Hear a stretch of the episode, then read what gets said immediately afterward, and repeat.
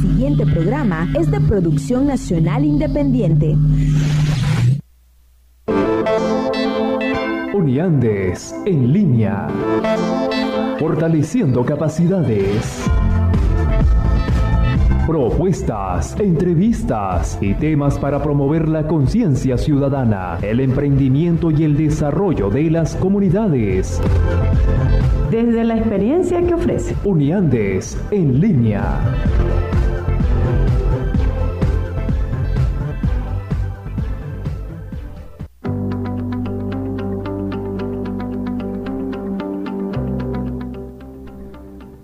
Días a todos, bienvenidos a Uniandes en línea a través de Radio Fe y Alegría 105.9 FM.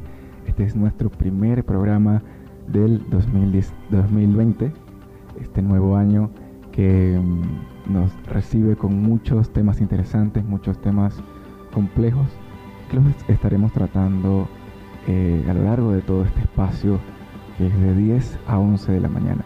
Mi nombre es Carlos Calderón eh, les doy la más cordial bienvenida a este espacio y les agradezco por estar en sintonía de Unidades en línea. Me acompañan hoy trabajando para ustedes en la dirección del Instituto Radiofónico Fe y Alegría, Gisenia Yanguisela. El coordinador de la estación es el licenciado Héctor Cortés, el productor general Vladimir Vergara y en los controles nos acompaña nuestro amigo Juan Pablo Falconi. Hoy eh, tenemos una conversación muy emotiva y muy, eh, digamos, cargada de mucha, eh, muchas sensaciones, porque vamos a hablar de los recientes casos de feminicidio ocurridos en la ciudad de Mérida en lo que va de 2020, que ya con esos, con esos casos que vamos a hablar, tenemos una cuenta de 8 feminicidios eh, en este año. Así que es un tema preocupante que, debemos ponerle el ojo para que, pues bueno, para hacerle un llamado de atención y que las autoridades puedan esclarecer esta, esta situación. Y para eso tenemos eh, en el estudio la compañía de la doctora Yolima Arellano, ella es coordinadora del Observatorio Venezolano de los Derechos Humanos de las Mujeres, también pertenece a, la red, a Radar, la red de los derechos eh, humanos andina, y la red Mérida Feminista.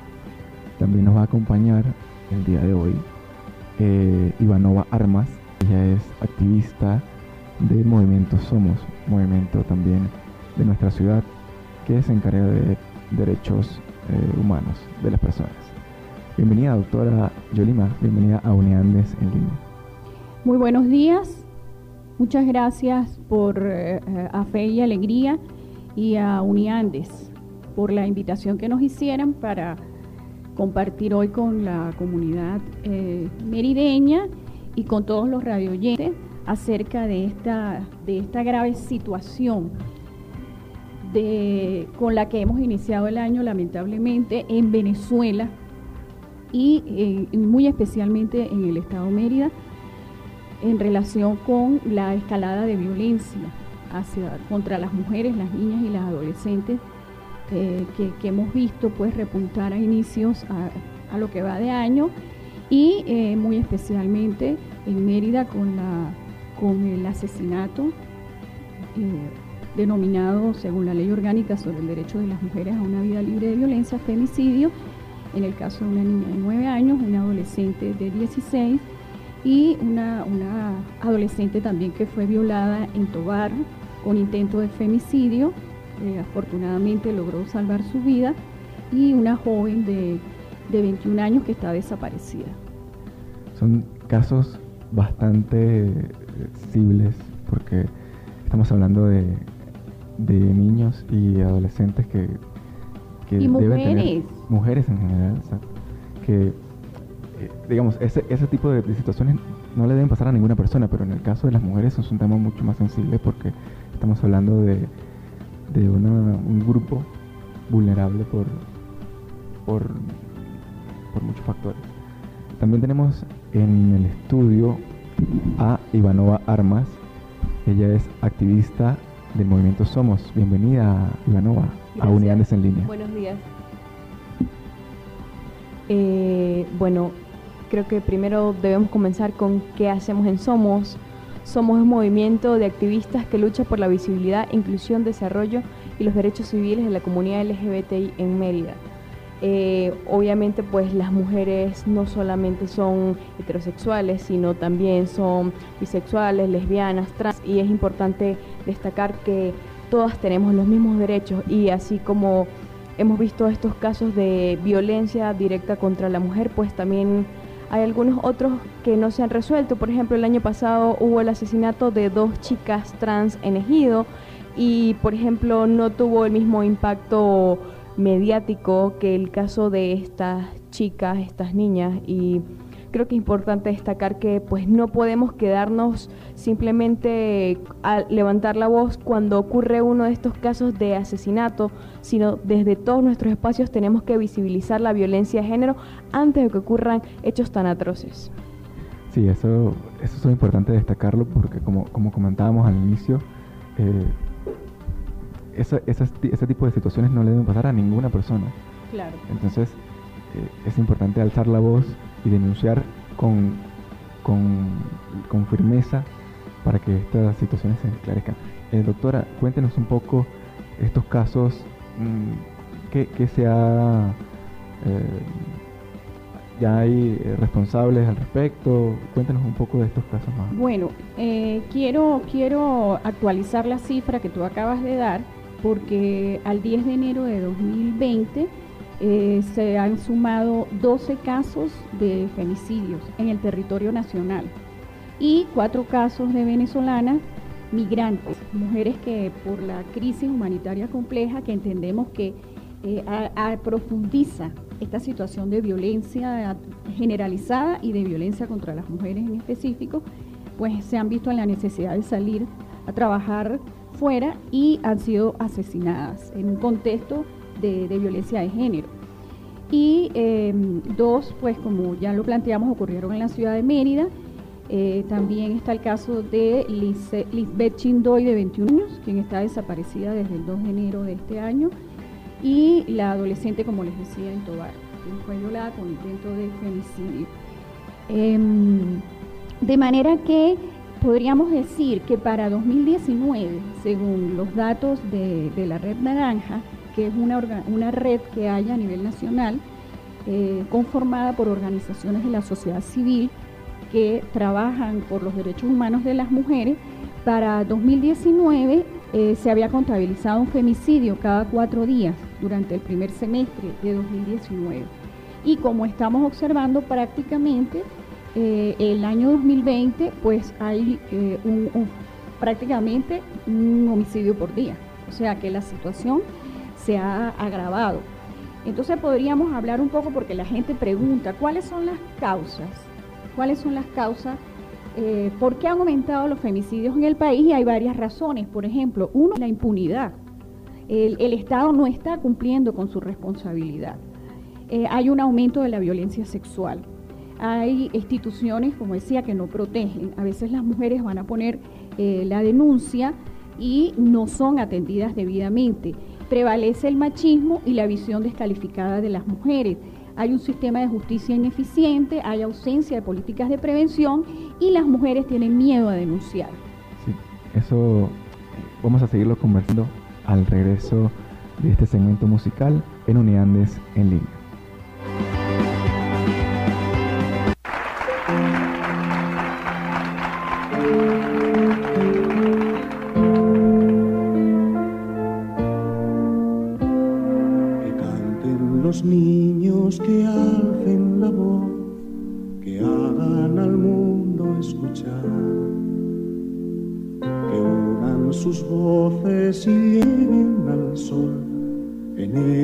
Está la verdad.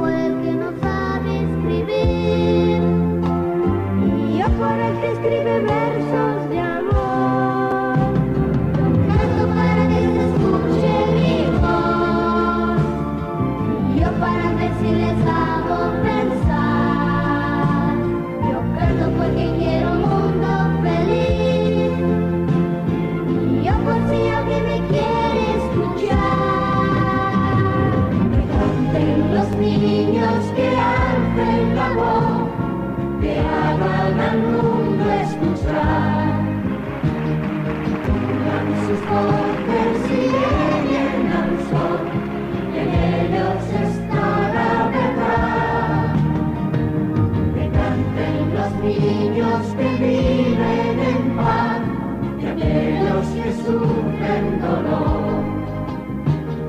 Que canten por esos que no cantarán, porque hay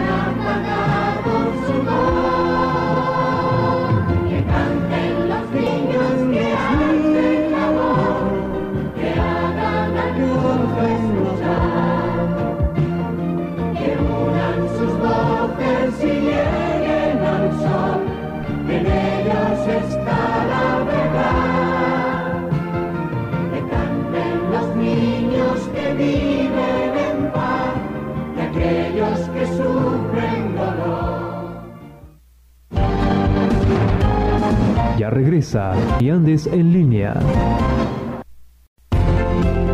Seguimos con Uniandes en línea.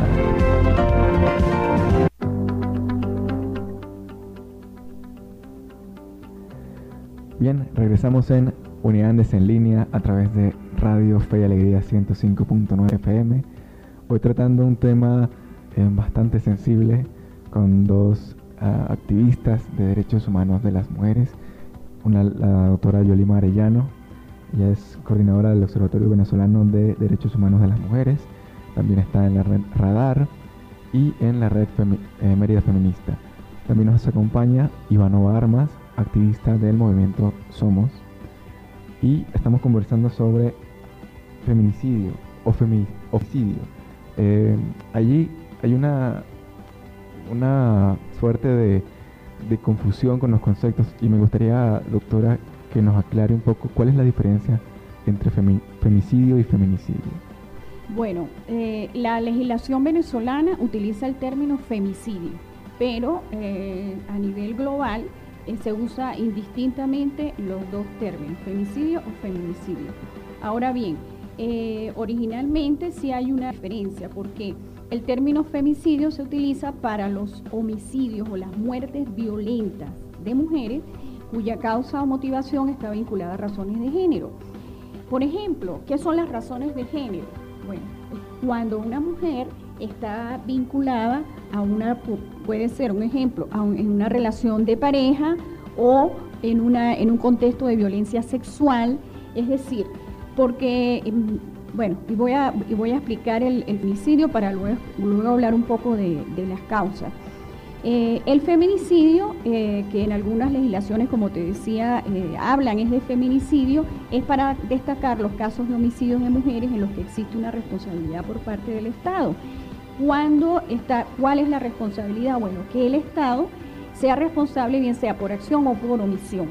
Te voy a hablar, por ejemplo, de, de México, que es el país de América donde se cometen más homicidios. Para el pasado se estaban cometiendo siete por día, más femicidios.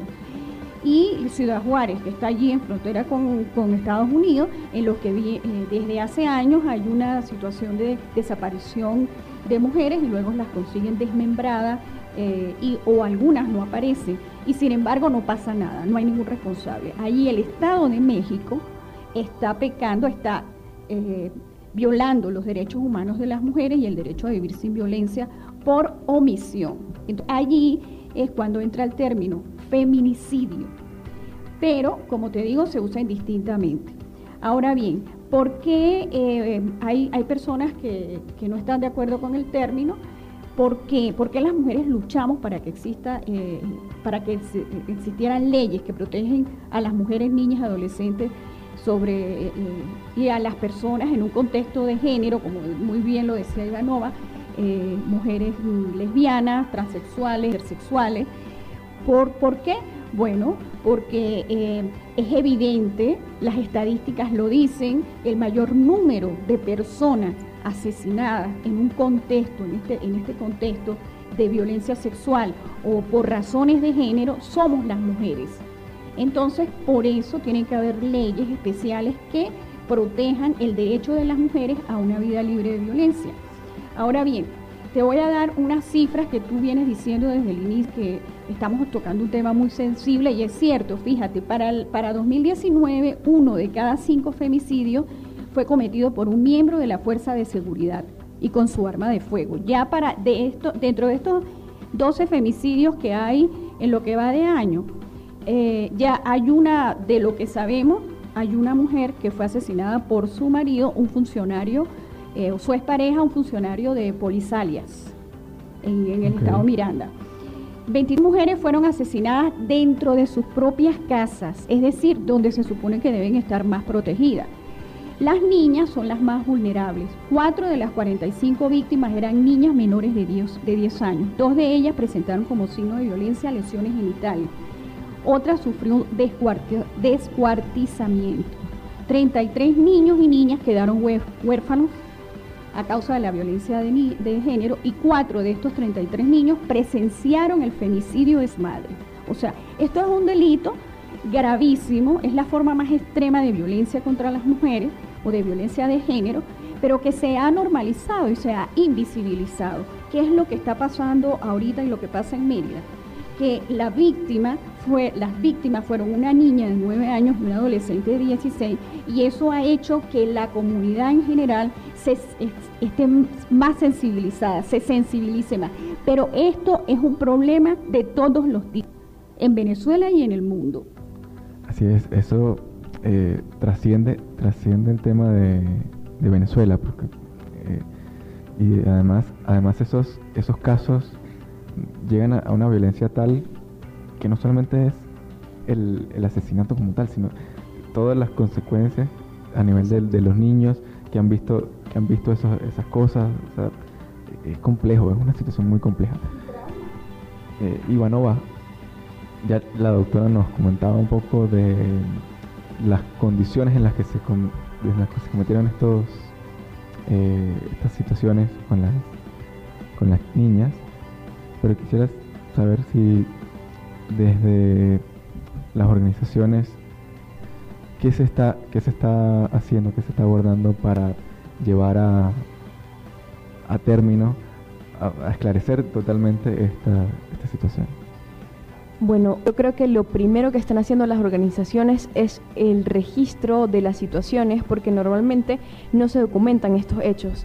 Entonces, quedan como en el aire y, realmente normalmente no sabemos nada de lo que está pasando. Entonces el primer paso que, están haciendo las organizaciones es la documentación y registro de los hechos. Y además de eso, eh, nos acabamos de pronunciar a través de un comunicado en el que no solo participa una organización, sino diversas organizaciones de Mérida, en el que hacemos un pronunciamiento ante la situación que es lo que básicamente decimos, que estas situaciones no pueden quedarse impunes y además no podemos invisibilizarlas y que el Estado tiene una parte responsable, no simplemente dejarle la responsabilidad a los padres, decirles, no, ellos no lo están cuidando, no, el Estado tiene una parte responsable y ¿Qué es lo siguiente que vamos a hacer? Ya que los victimarios fueron detenidos, esto no se queda así. Ahora viene todo el proceso judicial en el que en la manera posible vamos a tratar de velar porque se lleve todo el procedimiento de una manera adecuada y con celeridad, que en el camino no se nos presenten trabas y pues obtengamos la justicia que es requerida. Eso es muy importante, el acompañamiento de las organizaciones en estos procesos sobre todo para las familias que quedan eh, en, de luto, desmembradas. con esta, con esta situación. Es un rol muy, muy importante de, esa, de estas organizaciones o de estas redes de apoyo a los derechos humanos de, de las mujeres y de todas las personas en, general.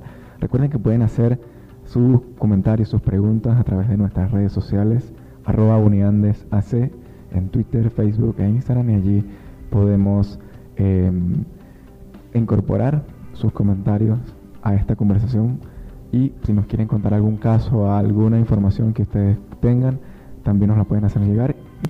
Se las hacemos, se las compartimos a la doctora y a, Ivanova para que también tengan esa documentación. Vamos a un eh, segmento musical y regresamos en esto que se llama Uniandes en línea.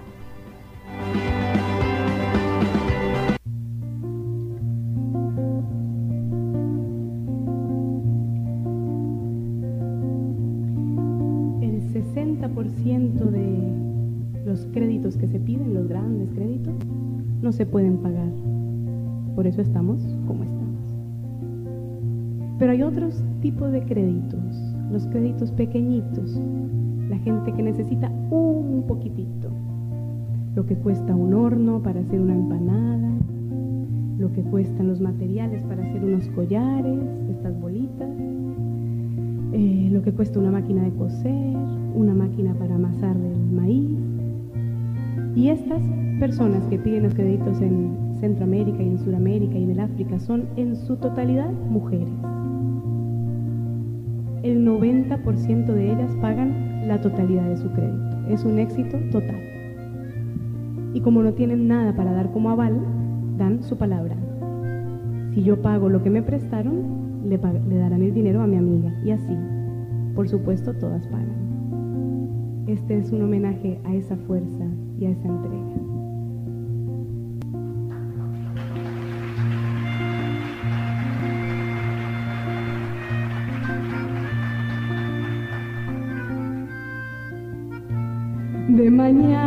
Doña Juana se levanta y va inventándose la vida como Dios se la dejó.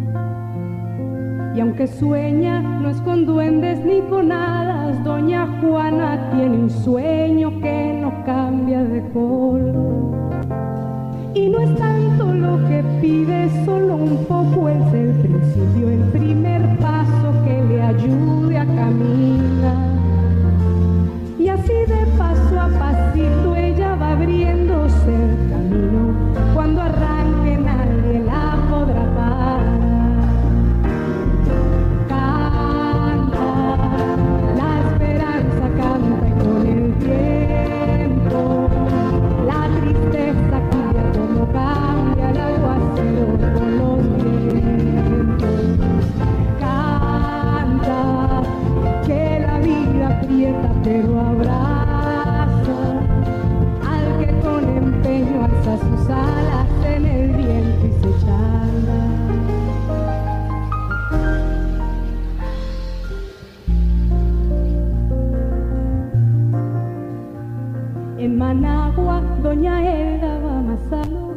sus manos el maíz como su madre le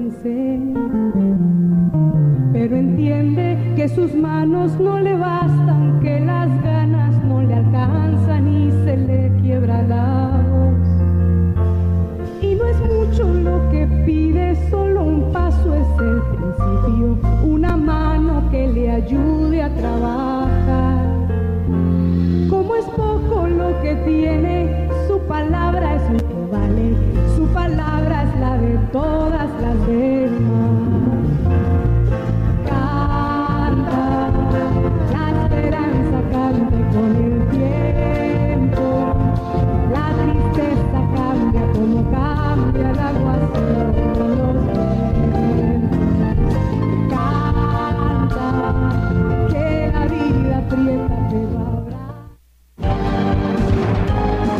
Regresa Unián en línea. Seguimos con Uniandes en línea.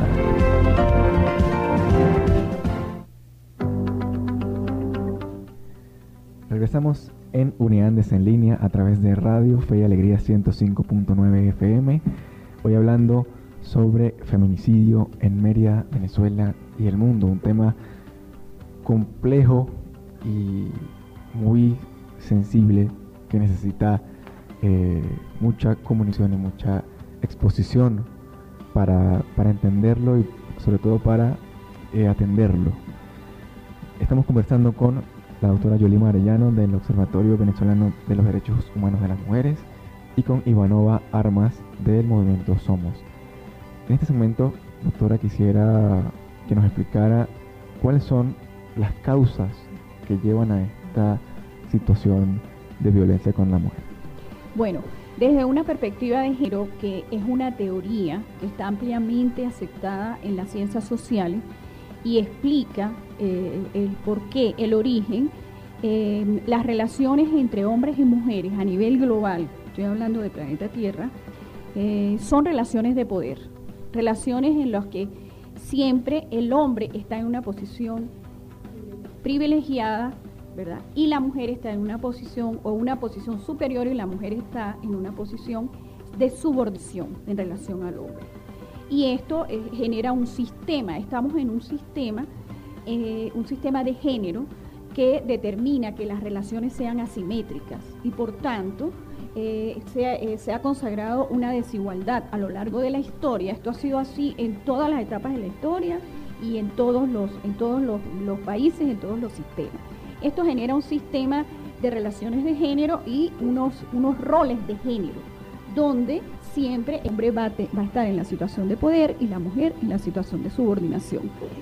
Esta desigualdad se, eh, podríamos decir, se manifiesta mediante la discriminación. La mujer está discriminada en todos los órdenes, eso lo podemos ver en lo político, en lo económico, en el saber, en, lo social, en lo legal, etcétera cuando la mujer toma conciencia. Ahora bien, el tema es que esos, esos roles de género, que el género, bueno, es el sexo socialmente construido.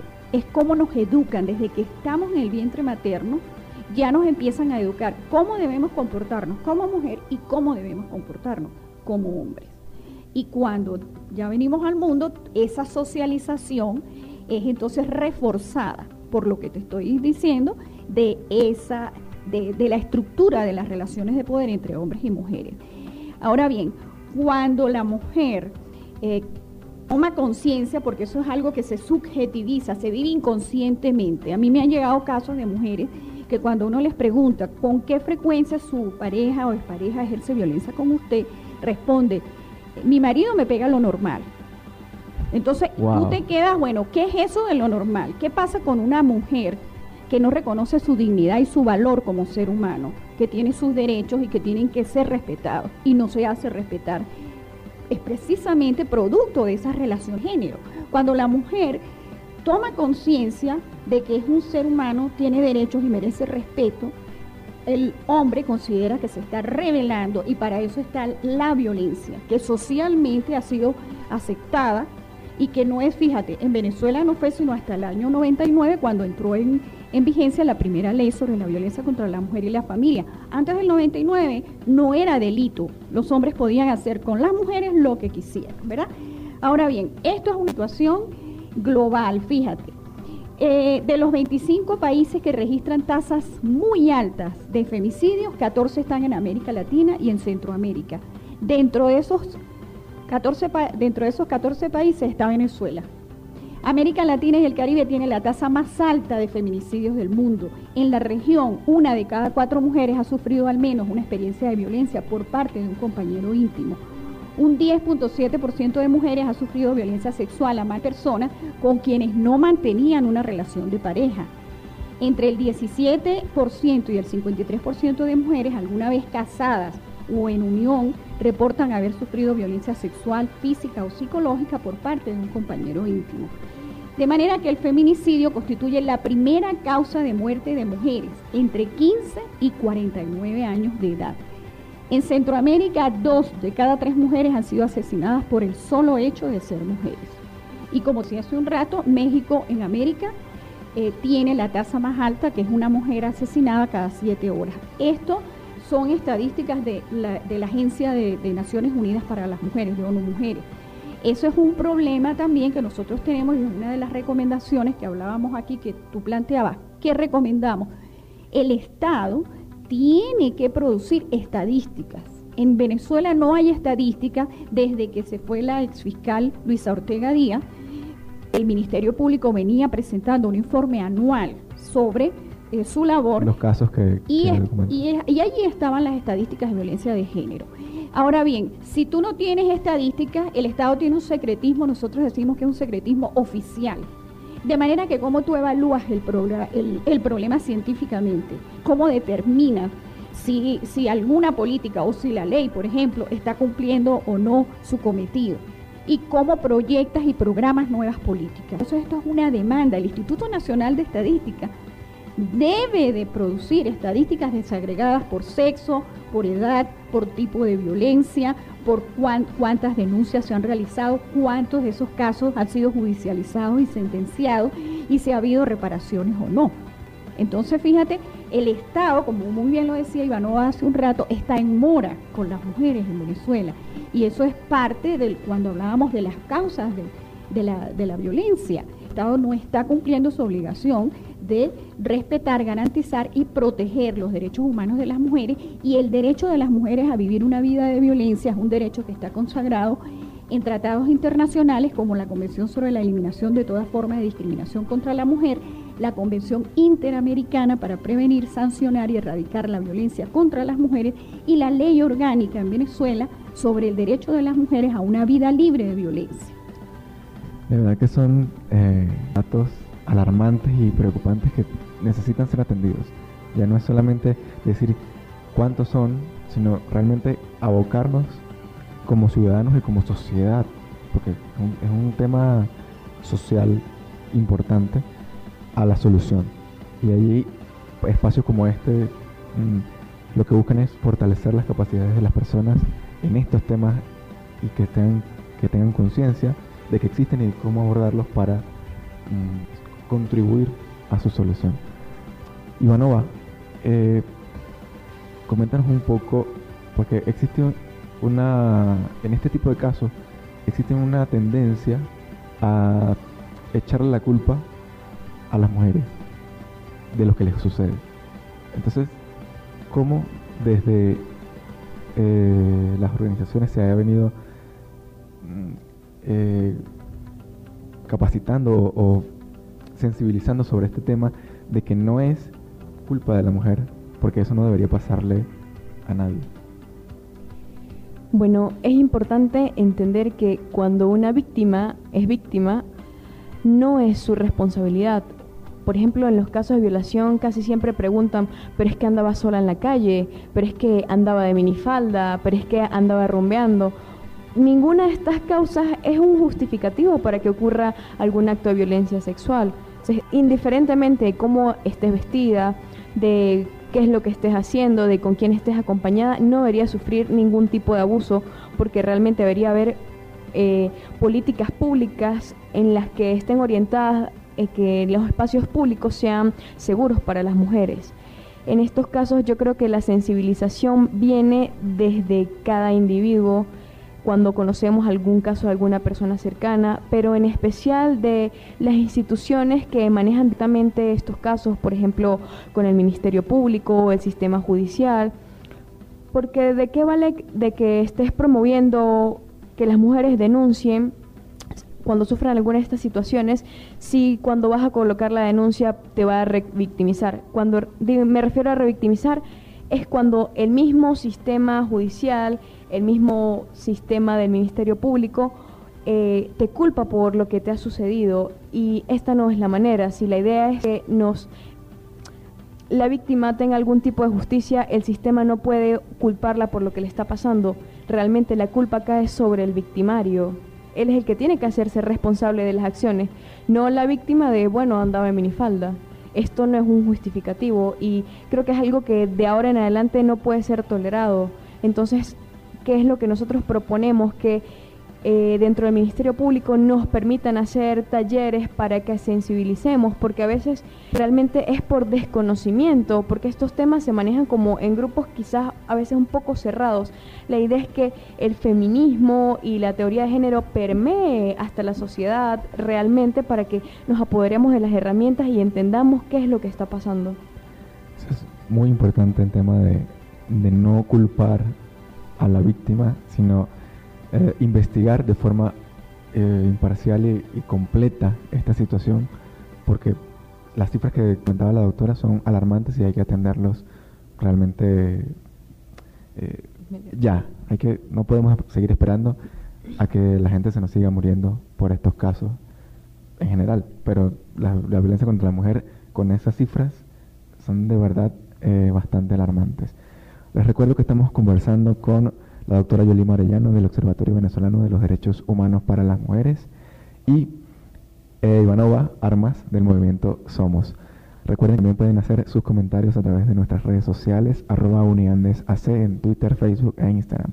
Vamos con unos mensajes de la estación y regresamos en Uniandes en línea. Ya regresa Uniandes en línea.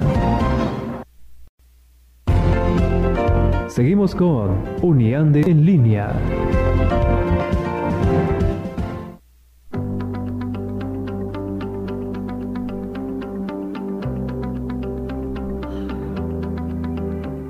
Regresamos en Uniandes en línea a través de Radio Fe y Alegría 105.9 FM. Ya en nuestro segmento final, el tiempo en radio se pasa volando y este tema es complejo y podríamos pasarnos aquí horas y horas y horas hablando de este tema tan sensible y tan importante para las como sociedad, porque la idea de este programa es fortalecer capacidades de la sociedad para atender los temas prioritarios que, necesitamos darle solución. Estamos conversando con la doctora Yolima Arellano del Observatorio Venezolano de, los Derechos Humanos de las Mujeres e Ivanova Armas, activista del movimiento Somos.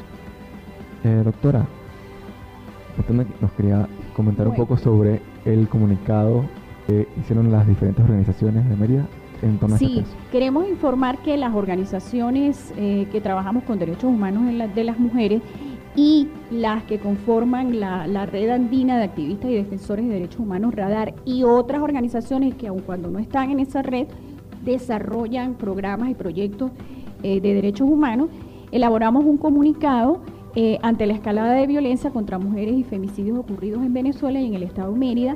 Y el viernes pasado hicimos una rueda de prensa donde lo hicimos público, lo estamos haciendo, lo, estamos haciendo público a través de las redes sociales para quienes quieran suscribirse lo puedan hacer, lo pueden buscar en las redes de Red Media Feminista, Uniandes, Radar, eh, el Observatorio eh, Somos, etcétera.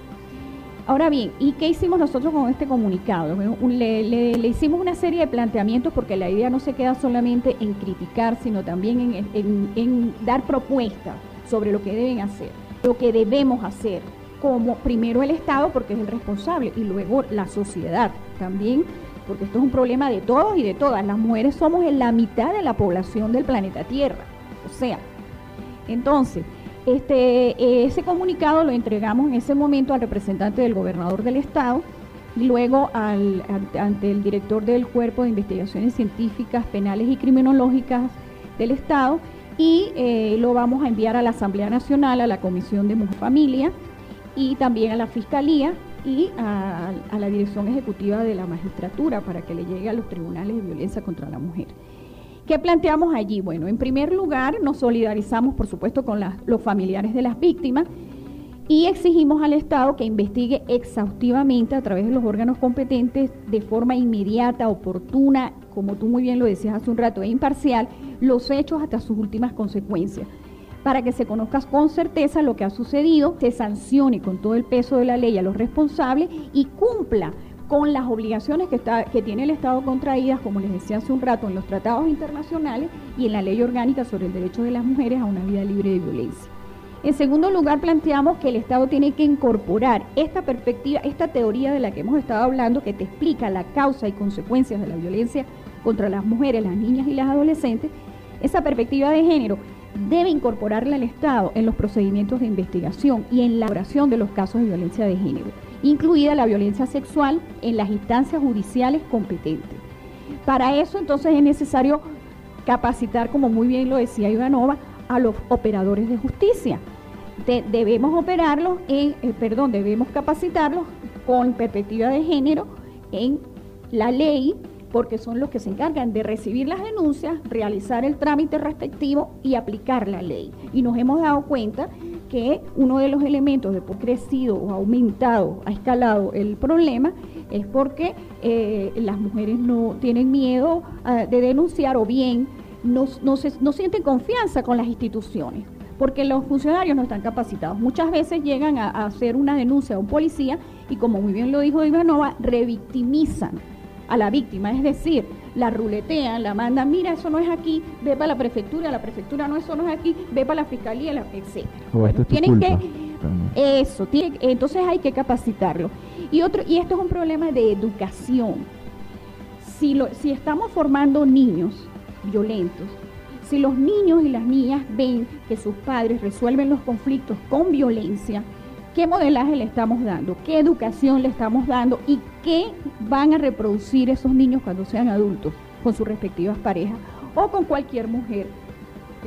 infravalorar a la mujer, considerarla como un objeto y una propiedad y en consecuencia cuando la mujer no se subordina a su, a su pedido, pues sencillamente es violentada o es eliminada. Entonces, eh, nosotros desde hace tiempo y el Comité para la Eliminación de la Discriminación contra la Mujer de la ONU, que es la que evalúa a Venezuela cada cuatro años en materia de derechos humanos de las mujeres, ha venido exigiéndole al Estado venezolano de que tiene que implementar programas para la igualdad, educar en igualdad desde la educación inicial. Tienen que haber componentes, pensa de educación sobre cómo se deben relacionar los niños y las niñas. Y eso debe estar, debe implementarse en la educación en todos los niveles y modalidades.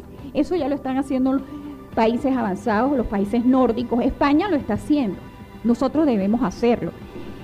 Desarrollar programas de capacitación sobre violencia basada en género, como lo dije, para los operadores de justicia. Es muy importante elaborar un plan nacional de atención, prevención y erradicación de las violencias contra las mujeres junto con las organizaciones de la sociedad civil especializadas y las universidades de acuerdo con la ley. La ley lo manda, lo establece. el comité de la ONU le da la recomendación a Venezuela y Venezuela no lo ha realizado hasta ahora, no tenemos ese plan. Como muy bien lo decía Ivanova, incluir legislación y políticas públicas que protejan a las mujeres lesbianas, bisexuales, transexuales, indígenas, migrantes, rurales, con VIH-Sida, afrodescendientes, adultas mayores, con diversidad funcional. ¿Por qué? Porque constituyen de mayor vulnerabilidad y desprotección. Exigir al INE el levantamiento de estadísticas, como lo dije hace un rato. Eh, producir de forma participativa con las instituciones competentes y organizaciones de la sociedad civil un proceso para validar un reglamento de la ley. En este momento cada quien, cada eh, operador de justicia, cada institución aplica la ley como le parece. Tiene que haber un protocolo, un reglamento y estamos exigiendo que exista ese reglamento, que se le dé ya que sea aprobado, pues. Promover campañas de sensibilización. ¿Entre quién? Bueno, entre los docentes, porque la escuela es fundamental para este proceso de educación, entre las comunidades, entre los padres, escuelas para padres, entre los comunicadores sociales. Yo agradezco esta oportunidad porque esto es una manera de informar, de educar, de formar a la gente y los comunicadores sociales deben sensibilizar, deben estar sensibilizados para que puedan abordar el problema. Y hacer campañas como campañas de orientación, de prevención, que permita que podamos erradicar la violencia, disminuirla y erradicarla, que sería pues nuestro, nuestro objetivo fundamental. Y para concluir, quiero decir, para darle la palabra a Ivanova, que, que también queremos exigir mediante este comunicado ante las autoridades competentes que se aboquen a casos eh, de, que han sucedido, como el caso de Génesis Rangel, una joven estudiante de enfermería de la Universidad de los Andes, quien desapareció hace cuatro años y no sabemos nada de ella. Lady Salcedo, asesinada en Pueblo Llano, eh, un caso que inicialmente hace tres años fue considerado suicidio y luego por exigencia de la familia el cadáver fue exhumado y está en juicio. Fue víctima de violencia sexual y sin embargo las audiencias han venido siendo diferidas hasta ahora y no se ha hecho justicia en ese caso. Los casos de las víctimas de violencia sexual de eh, Iván Ospina, quien eh, es un grupo de mujeres que se decidieron a denunciar casos de violencia sexual por parte de este, de este, de este hombre y las audiencias también han venido siendo diferidas consuetudinariamente. Entonces nosotros queremos exigir justicia para las víctimas y para los familiares de las víctimas. Gracias doctora por su participación porque es muy importante estos puntos para ser tomados en cuenta y eh, que, la, que la sociedad lo conozca, porque no es un tema de las organizaciones, es que la sociedad tome parte también de esta, de esta lucha, de esta eh, situación. Ivanova, eh, ya para irnos despidiendo, compártenos compártenos un poco algunos consejos de autocuidado para estas, para las chicas y poder eh, hacer este tema. Bien, en el caso de que alguna mujer sea víctima de algún tipo de abuso, de algún tipo de violencia psicológica y sexual, eh, nosotros recomendamos en, en un principio es que denuncien.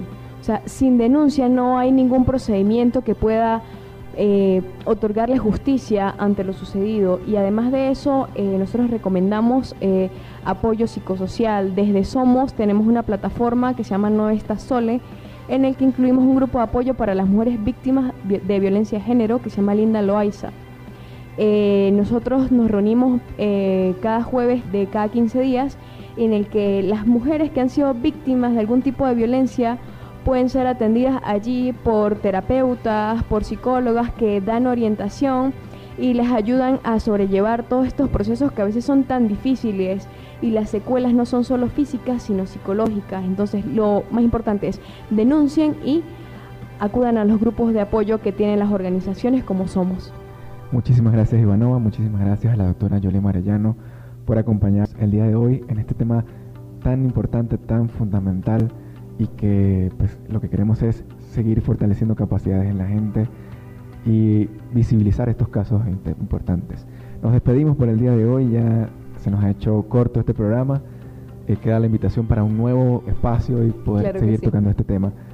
Em, nos despedimos, me acompañaron en estos, eh, para trabajar el día de hoy, en la dirección del Instituto Radiofónico Fe y Alegría, licenciada Gisenia Yanguisela, el coordinador de la estación, el licenciado Héctor Cortés, el productor general Vladimir Vergara y en los controles nuestro amigo que nos acompaña con los tiempos, Juan Pablo Falconi.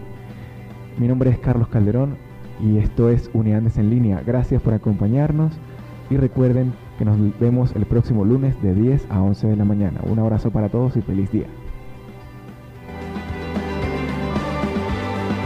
El próximo lunes a las 10. Acompáñanos y descubre nuevos proyectos, nuevas ideas y nuevas formas de promover el emprendimiento y el desarrollo de las comunidades. Uniandes en línea. Fortaleciendo capacidades por Fe y Alegría 105.9.